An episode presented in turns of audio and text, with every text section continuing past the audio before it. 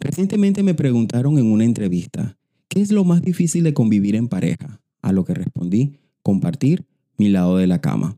Sean todos y todas bienvenidos a este segundo episodio de Yo contra el Mundo.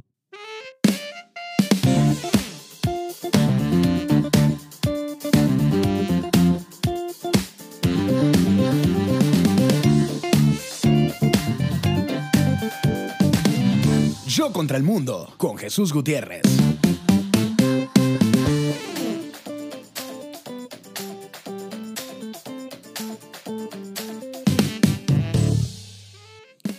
Hola, ¿qué tal amigos? Sean bienvenidos y bienvenidas a este segundo episodio de Yo contra el Mundo. Soy Jesús Gutiérrez y es un honor para mí acompañarles y muchas de las personas que me escribieron la semana pasada me dijeron que me escuchaban mientras trabajaban. Así que espero hacer su tarde más amena. Gracias a todas aquellas personas que se conectan a través de Apple Podcasts, Spotify, que por cierto, el 70% de los oyentes en Spotify son acá de Estados Unidos. Thank you so much for your support. It's so important for me. Gracias por su apoyo, es muy importante para mí. Para los que se conectan en YouTube, recuerden que deben suscribirse, darle like, comentar y compartir. Gracias por los comentarios que nos hicieron llegar la semana pasada. Por allí les estuve respondiendo e interactuando con todos ustedes. Sus opiniones son muy importantes para mí. Para el día de hoy he escogido un tema bastante particular, porque quiero hablarles de un elemento de la casa que nos acompaña en las tristezas, en las alegrías, en la soledad, en la enfermedad, nos acompaña en la pasión y en el crecimiento a lo largo de nuestra vida. Sí, exactamente, estoy hablando de la cama. Pero todo empieza desde que estamos en la barriga de nuestra mamá. Adueñamos ese espacio como nuestro para crecer, para movernos con la libertad y lo hacemos de nosotros propios. Luego nos dan una cuna con un tamaño determinado, con protección a los lados. Sin embargo, también la hacemos nuestra y nos movemos por ella como nosotros queremos. Ustedes no han visto que acuestan a un bebé de una manera y se despierta de otra. Porque ese es su espacio. Él lo hace propio. Él lo hace, él lo hace suyo. Así como también crecemos, así también nace la necesidad de que ese espacio o que ese elemento se vuelva más grande. Pero no solo grande, sino que sea más íntimo, más privado, como cuando somos adolescentes o entramos a la adultez que queremos el de nosotros. No queremos que nadie entre y nosotros mismos decidimos con quién compartirla o con quién no. O no recuerdan cuando la mamá decía, viene fulanito a quedarse en casa y se va a quedar en tu cuarto. Y nosotros nos molestábamos porque nos volvimos celosos, nos volvimos selectivos, egoístas con ese espacio que muchas de las veces lo decoramos a nuestro gusto.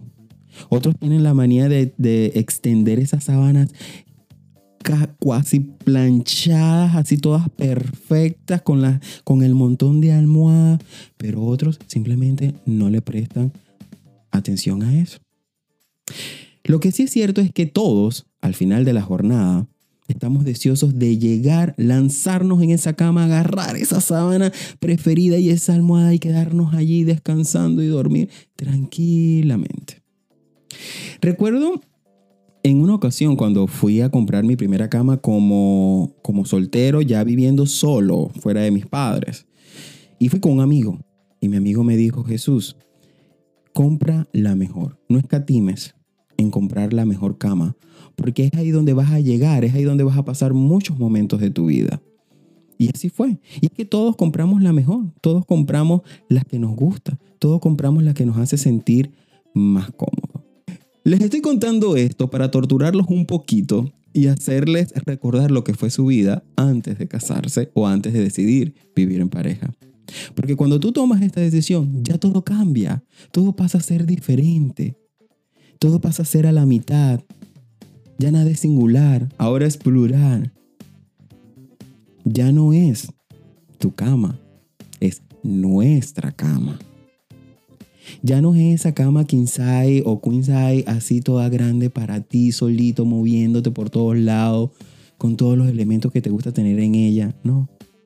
Ahora es una cama que se convirtió en tamaño individual o en su defecto tamaño cuna porque tu acompañante decide echarse más a tu lado dejándote preso y sin poder moverte ya no es tu sábana, ahora es nuestra sábana, la cual te toca eh, defenderla y pelearla durante la noche porque tu acompañante decide meterla entre las piernas, dejándote desprotegido y desprotegida del frío. Ya no hablas con este afiche de Brad Pitt o de Leonardo DiCaprio que tenías en la pared. No, ahora escuchas las conversaciones de tu acompañante, quien habla dormido durante la noche. Ya no duermes en silencio. Ahora eh, duermes con el televisor encendido y con el león del zoológico que tienes ahí al lado. O en su defecto, cuando ya la confianza da asco con los gases lacrimógenos. Sí, eso pasa. ya no tienes solo agua en tu mesita de noche. No. Ahora tienes una tiendita, una bodega, un chinito allí, por si acaso a él o a ella se le antoja un dulcito durante la noche. Y así no tener que caminar hasta la cocina. Ya ese osito de peluche que tenías allí, que te acompañaba, no, ya no lo necesitas. Lo pones en una repisa o en su defecto en la caja de los juguetes de tus hijos. Lo que pasa es que ahora tienes a tu propio oso de peluche quien te abraza durante la noche, pero es que te abraza tan fuerte que empieza a transpirar y eso te incomoda porque tú no puedes dormir con nada que te apriete. Pero es aquí donde entra el dilema.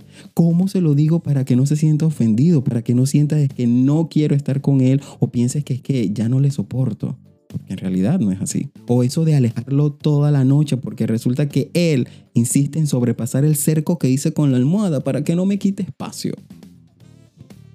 O cómo lidiar con ese acompañante que sufre de insomnio o que simplemente es noctámbulo, es decir, que hace actividades durante la noche. Recuerdo tener una pareja que su rendimiento y su creatividad eran mejor durante la madrugada. Por lo tanto, él decidió hacer sus actividades en ese periodo de tiempo, mientras yo necesitaba dormir para levantarme muy temprano para ir a trabajar. ¿O cómo lidias con esas alondras matutinas? Es decir, esas personas que se levantan enérgicos bien tempranito a hacer ejercicio, ponen música, montan una licuadora, hacen el batido y por supuesto llaman a la mamá a Voz Populi para que todo el vecindario sepa que su mamá está bien.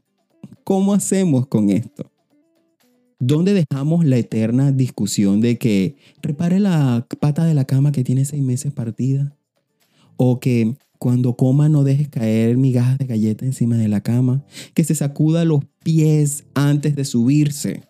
O peor aún, que la toalla mojada no se deja encima de la cama. ¿Cómo hacemos con todo esto? Y todo lo anterior empeora cuando tienes hijos, pero ese es tema de otro episodio, no de este. Es por eso que cuando en esa entrevista me preguntaron qué era lo más difícil de vivir en pareja, yo respondí que era compartir la cama, porque en la cama es donde empiezan a, a desarrollarse las diferencias.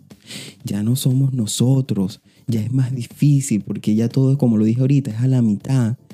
Y a veces empieza esta lucha de que yo quiero mi cama, quiero moverme, quiero esa sábana, quiero esa almohada.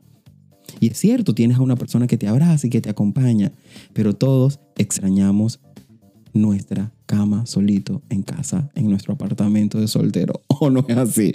Me van a decir que no lo, no lo extrañan. Coméntenme y díganme si no extrañan, eh, por momentos no extrañan esa vida o ese, por lo menos un día, un día de soledad, de silencio y quedarnos en la cama echados.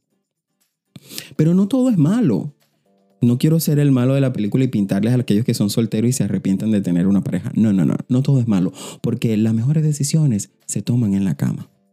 Las mejores reconciliaciones, créanme, pasan en la cama.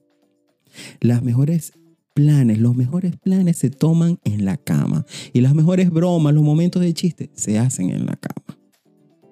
En tiempos de pandemia, la cama se ha vuelto nuestro mejor aliado porque se ha convertido en la oficina, se ha convertido en esa escuela, en ese salón de clases, se ha convertido en el punto de encuentro para que todos veamos esa serie, o como es en mi caso, se ha convertido en el comedor o en el restaurante con tu comida favorita.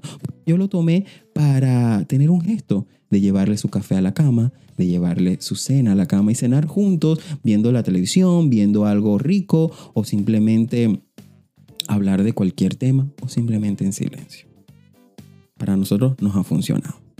Si tú estás sintiéndote con todo lo que dije anteriormente y ya crees que vas a colapsar y, estás hastiado, simplemente relájate. Relájate y agradece que tienes a una persona que te acompaña, pero no olvides que fuiste tú quien eligió a ese león. Comunica lo que te molesta.